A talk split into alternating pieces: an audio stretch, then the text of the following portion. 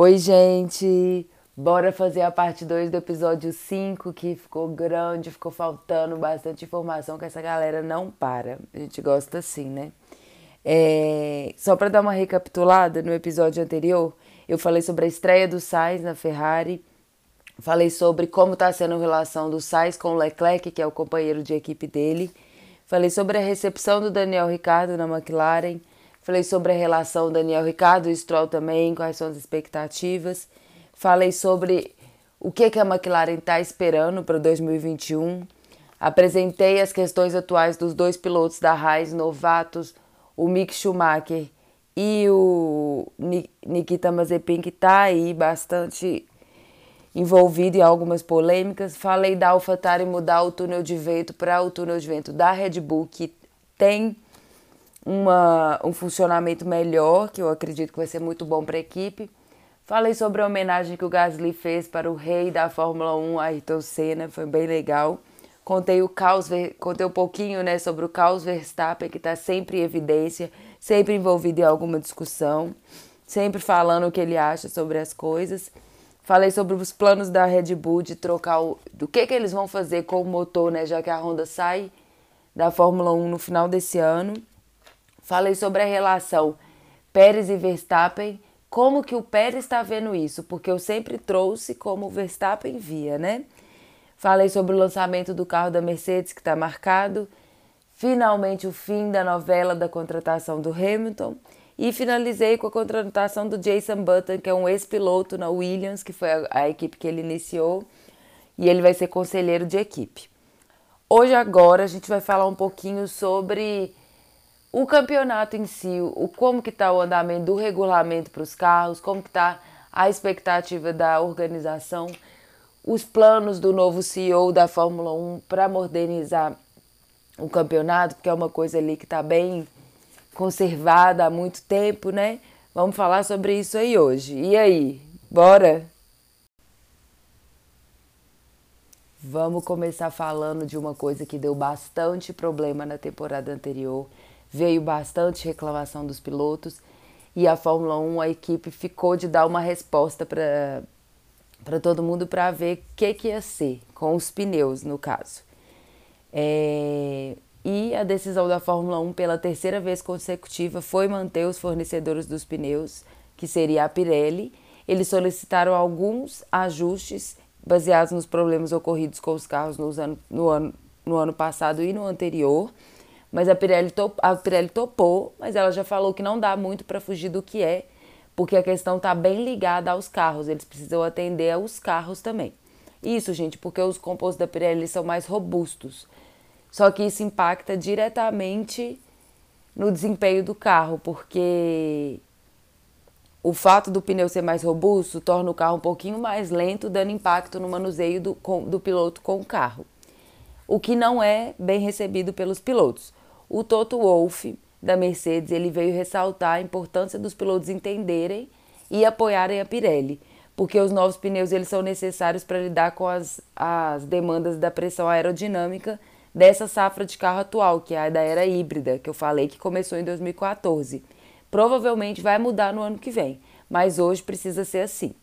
O diretor da Ferrari também falou que concorda com o Wolff e ele acrescenta que não precisam se preocupar, que os pneus vão aguentar. Mas já é para os pilotos entrarem no campeonato conscientes de que vai dar dor de cabeça, é um fato. Eles também argumentaram que esses pneus eles são para a segurança do carro. O carro que eles têm hoje precisa de pneus assim para ser mais seguro.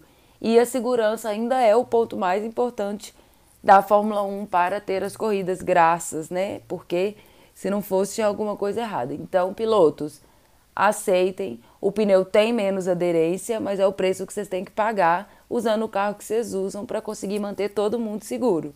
Mais uma vez, Pirelli, o que acontecer tem que tentar ajudar. Também levantaram a questão que o Hamilton falava muito que os pneus superaquecem. O Hamilton e o Verstappen falavam muito sobre isso.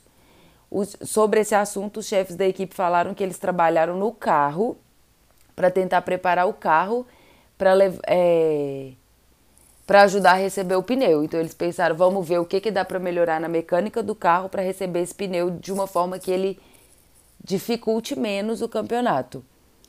É, claro que eles vão fazer toda essa mudança dentro do permitido no regulamento, né? Então vamos ver como que esses pneus vão se comportar dentro do campeonato e se vai ser uma chuva de crítica e insatisfação por parte dos pilotos, né? Vamos aguardar.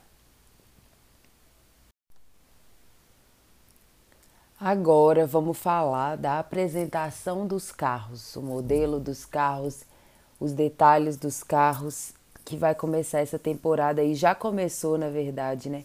Eu amo esse momento, é uma preparação para a temporada, mas você vai tentando só criar expectativa ali baseado no que eles estão falando, porque a pré-temporada mesmo é só mês que vem. É...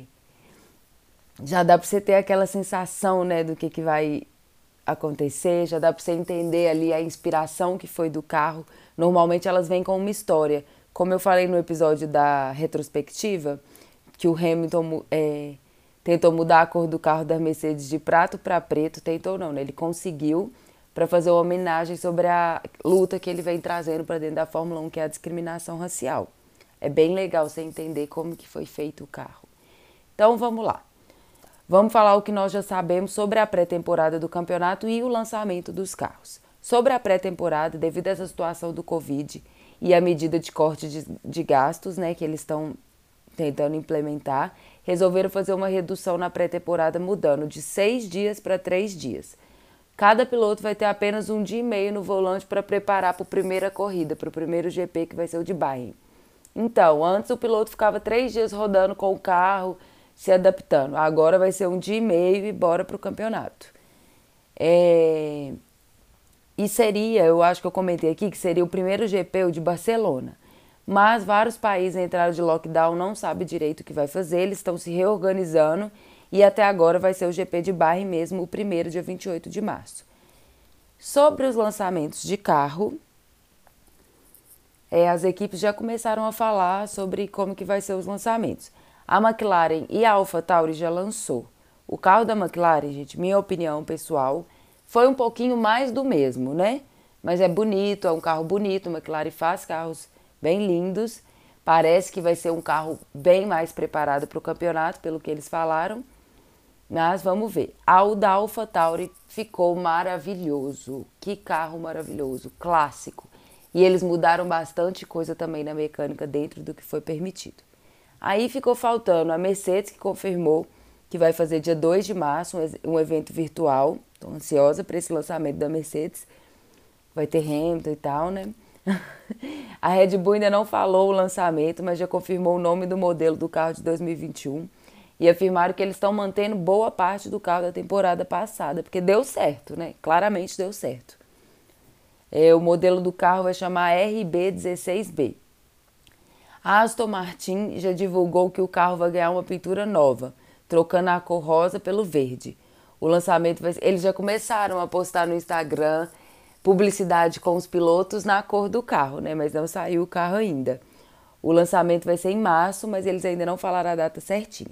A Renault, que mudou de no, nome, né, que agora é Alpine, divulgaram pouca coisa sobre o carro. Vão mudar a cor, mas é isso. Também falaram o nome do carro, que é A521, e vão apresentar esse mês ainda. Ferrari não falou quase nada para a gente, é de costume isso mesmo.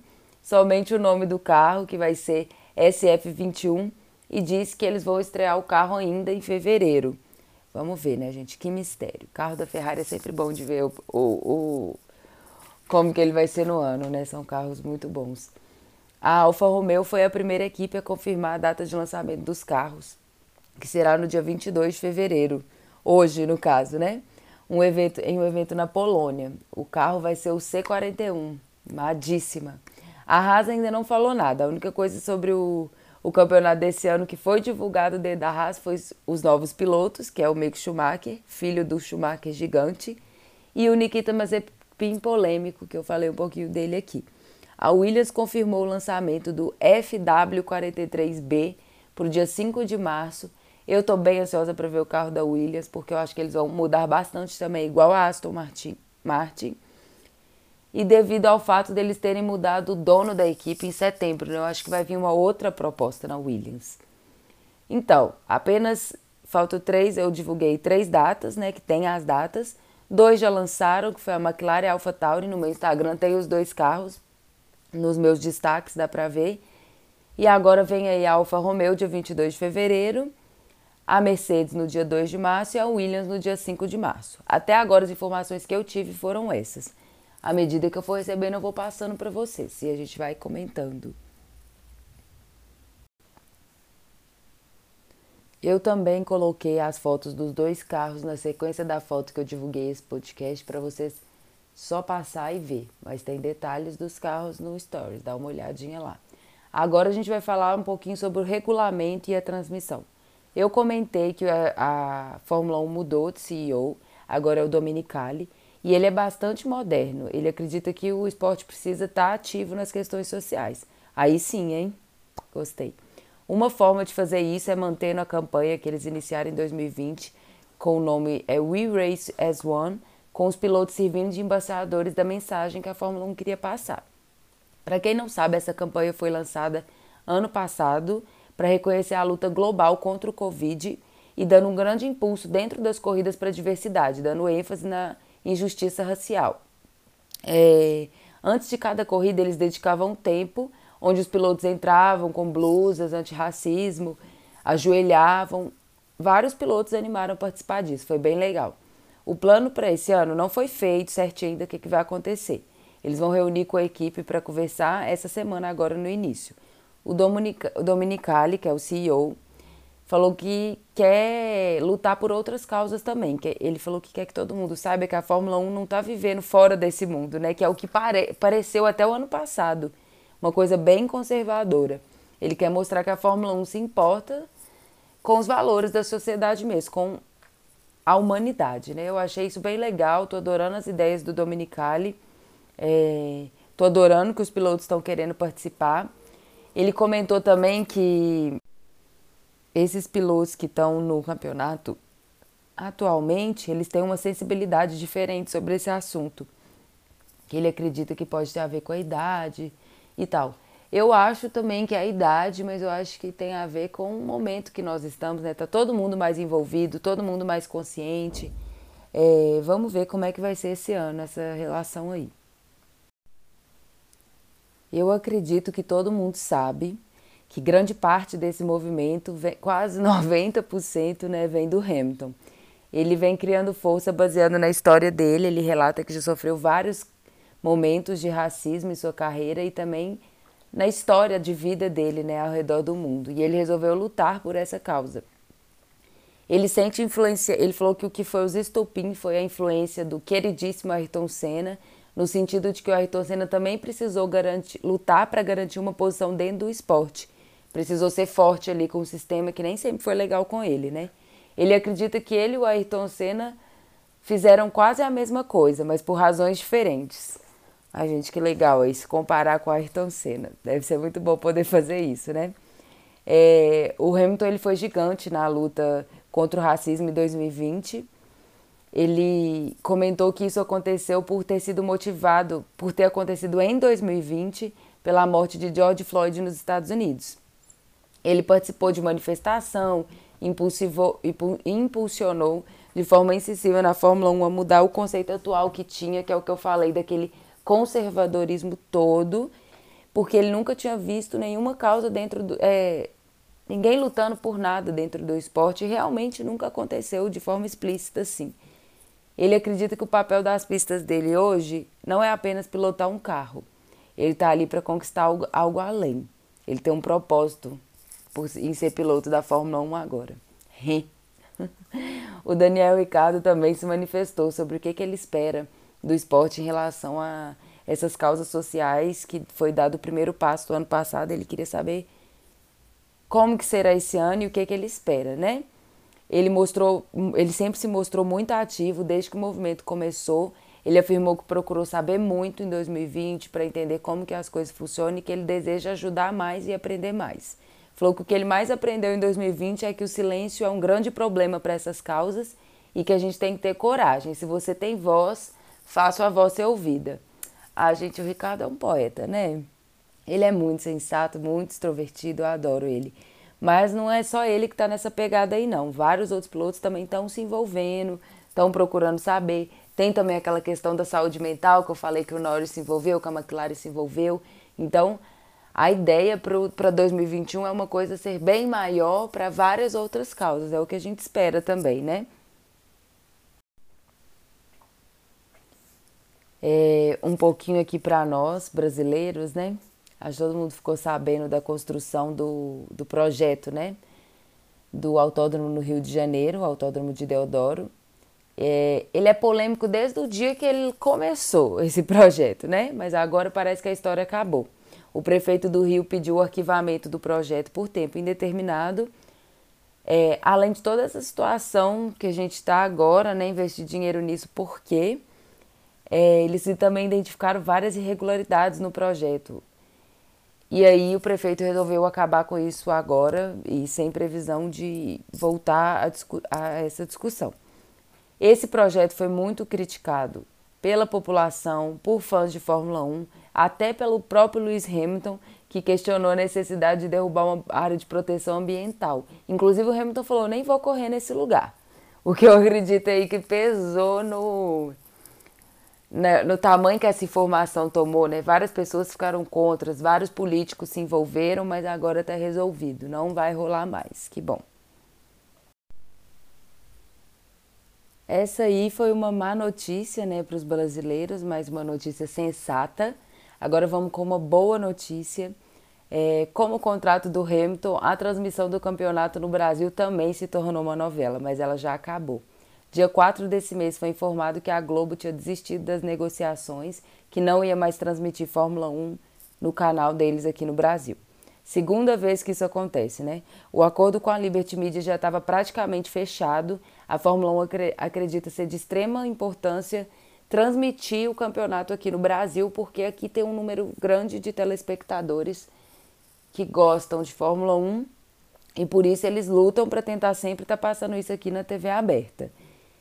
É, de outro lado, a Globo queria um valor mais baixo para fechar o negócio. Ela não estava disposta a pagar o valor que eles estavam pedindo, mas não houve acordo entre os dois. É... Então a conversa acabou, a Globo está fora, não vai transmitir, mas falaram que eles vão continuar fazendo a cobertura sobre o que vem acontecendo no esporte em seus canais digitais. Então vai continuar passando a informação da Fórmula 1 no Globo.com, mas não vai rolar corrida aos domingos. Triste, mas nem tudo está perdido. A Band entrou na disputa, é, a Band fechou, né, na verdade. A emissora vem se dedicando ao esporte motor já tem um tempinho aí, dá para ver que eles cada vez mais vêm passando alguns outros campeonatos sobre é, automobilismo. E eles decidiram que fechar com a Fórmula 1 ia acrescentar muito nesse objetivo deles aí de expandir nesse aspecto. O contrato foi fechado no penúltimo final de semana e a Band vai ter de volta a Fórmula 1 no canal deles depois de quatro décadas, né?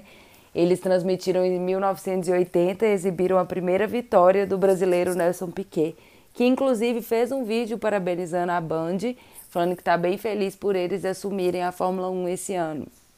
É... Eu coloquei no, na foto que eu divulguei esse podcast um vídeo, um vídeo do Nelson Piquet parabenizando a a Band. Ficou bem legal, bem fofinho. Depois vocês dão uma olhada lá. O formato da transmissão ainda não foi divulgado. Existe apenas especulações que será passado mais ou menos como era na Globo. É, os treinos livres no canal Esporte TV, que no caso da Band seria o Band Esportes, e o treino classificatório que não sabe se vai passar, se não vai, apesar de todo mundo ter demonstrado que quer ver, porque ver as classificações antes da corrida é uma coisa muito importante para quem gosta, né? Vamos ver, ia ser legal se eles conseguirem, sem mais vamos ver. Sobre as, as corridas domingo, vão passar naturalmente, igual era na Band mesmo. Em relação aos narradores, não foi confirmado 100%, mas tudo indica que serão dois repórteres. Dois repórteres que têm um grande nome dentro do automobilismo. Seria um deles o Reginaldo Leme, que foi contratado pela Band ano passado, um ano depois que ele saiu da Globo. Ele estava cobrindo o Stock Car e a Mariana Becker, que foi demitida da Globo esse mês, em menos de 24 horas ela já estava contratada pela Band, ou seja, os dois já estão lá, só falta confirmar que são os dois que vão cuidar da Fórmula 1 para a gente. Eu amei a escolha, vamos ver o que, que vai ser, estou ansiosa, vamos ver. mais uma novidade para a Fórmula 1 é que eles estão, a Liberty Media está querendo fazer, lançar uma plataforma streaming da Fórmula 1 para fazer a própria transmissão deles do campeonato. Eu não consigo expressar o quanto eu acho isso uma boa ideia, mas eles precisam ver bastante coisa para resolver isso, principalmente com a Band, que é quem tá, vai transmitir no Brasil, né? Eles precisam alinhar aí como que vai ser.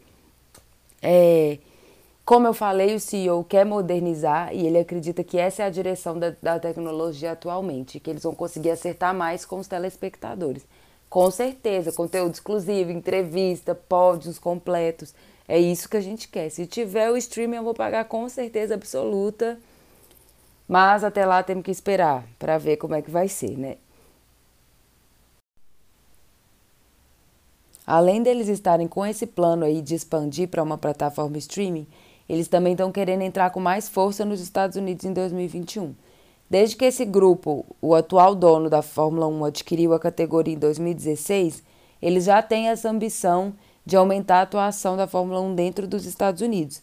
Aí junta isso com o novo CEO, o Dominicali, ex-chefe da Ferrari, que eu já falei, que ele quer modernizar o esporte, Aí, junto os dois, é exatamente isso que eles querem fazer. Então, isso deu mais força para esse plano, que já é um plano mais antigo.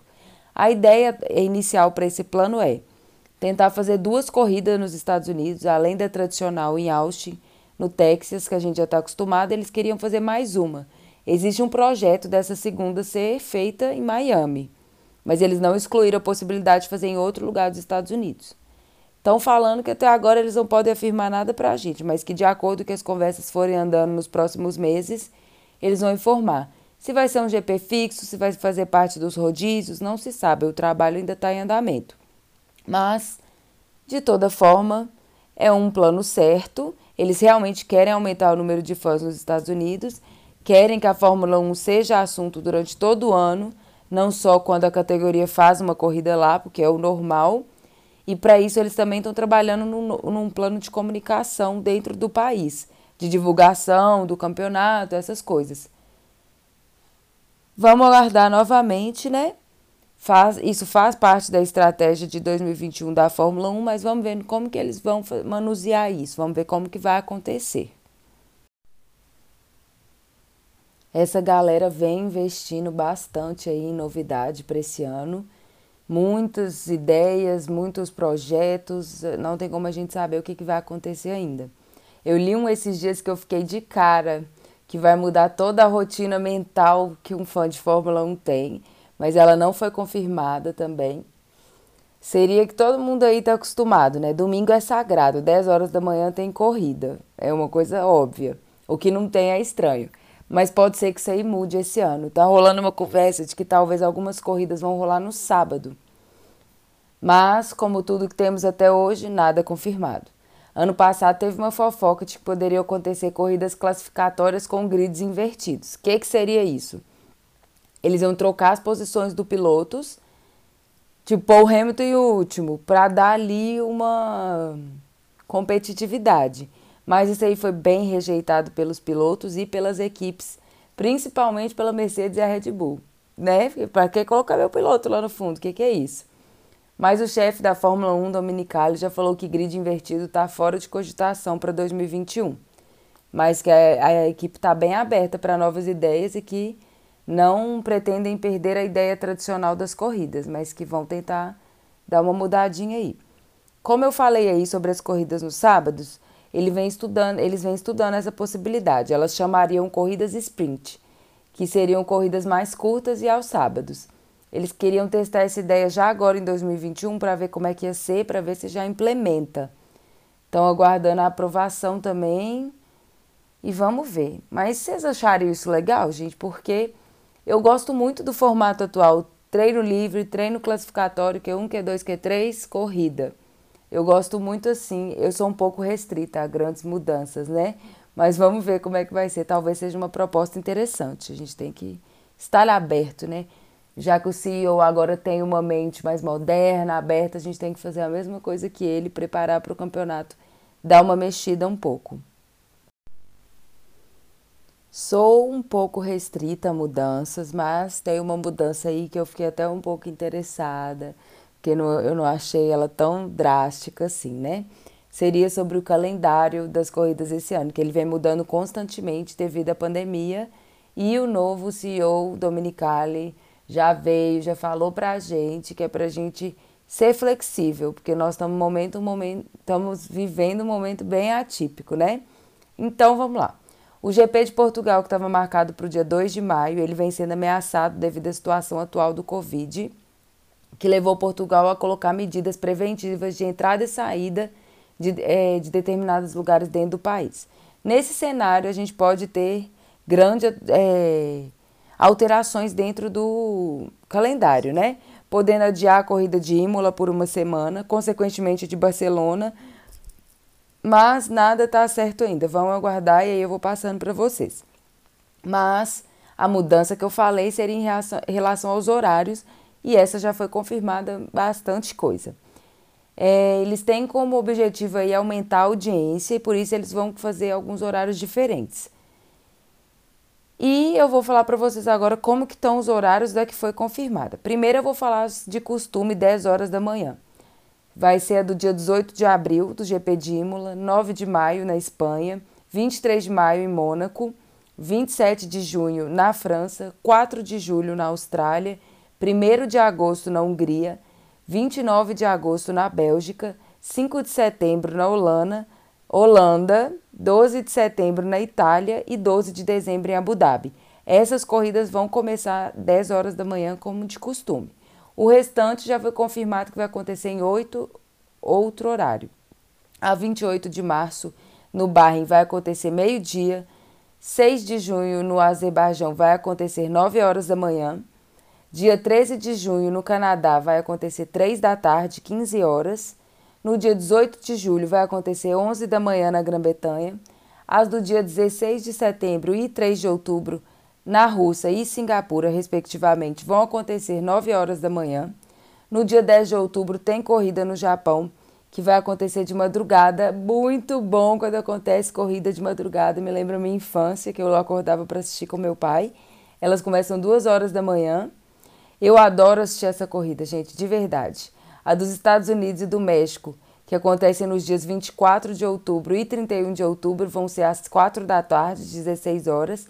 A do Brasil está marcada para 7 de, no de novembro, 2 da tarde. Estamos juntos demais. A da Austrália também vai ser de madrugada, acontece 3 horas da manhã. E no dia 5 de dezembro, na Arábia Saudita, 1 da tarde, 13 horas. A corrida do dia 2 de maio está pendente, ainda não fecharam onde vai ser nem o horário. Esses horários flexíveis, gente, eu gostei. Gosto da rotina de todo domingo, mas assim, mudar o horário vai ser legal, eu acho que vai ser interessante. Eu coloquei também na foto que eu divulguei as datas e os novos horários confirmados até hoje, para se você ficar em dúvida, você só olha lá na foto e vê a data e o horário certinho para você não perder a corrida. Os responsáveis pelo GP de Imola já informaram que só querem pessoas vacinadas com, da plateia e da equipe, só pode ter pessoas vacinadas. Eles foram os únicos a exigir isso até agora, mas nada conclusivo também. Outros podem chegar a pedir isso também e estão cobertos de razões, né? Para finalizar, eu vou esclarecer um boato que está rolando sobre a organização do campeonato. Essa semana eu li que a Fórmula 1 ia adiar as mudanças do regulamento para o dia 22, pra, de 2022 para 2023. Eu tomei um susto com essa informação, fui logo procurando saber tudo que já tinha sido divulgado. E aí eu vi uma última informação, a mais recente do, dos responsáveis, falando que eles vão manter 2022, que estão totalmente comprometidos com isso e que acreditam que esse novo regulamento vai mudar muito a visibilidade do esporte e que eles não podem perder tanto tempo com isso. Eu concordo demais, acho que já adiou, a expectativa já está grande, não rola de ficar só adiando para a gente. Mas eu entendo esses rumores terem surgido, né? A pandemia está em vigor em muitos lugares, estamos é, voltando a, a, ser cada vez mais restritos. É, graças a Deus já tem a vacina, mas a gente não sabe como vai ser.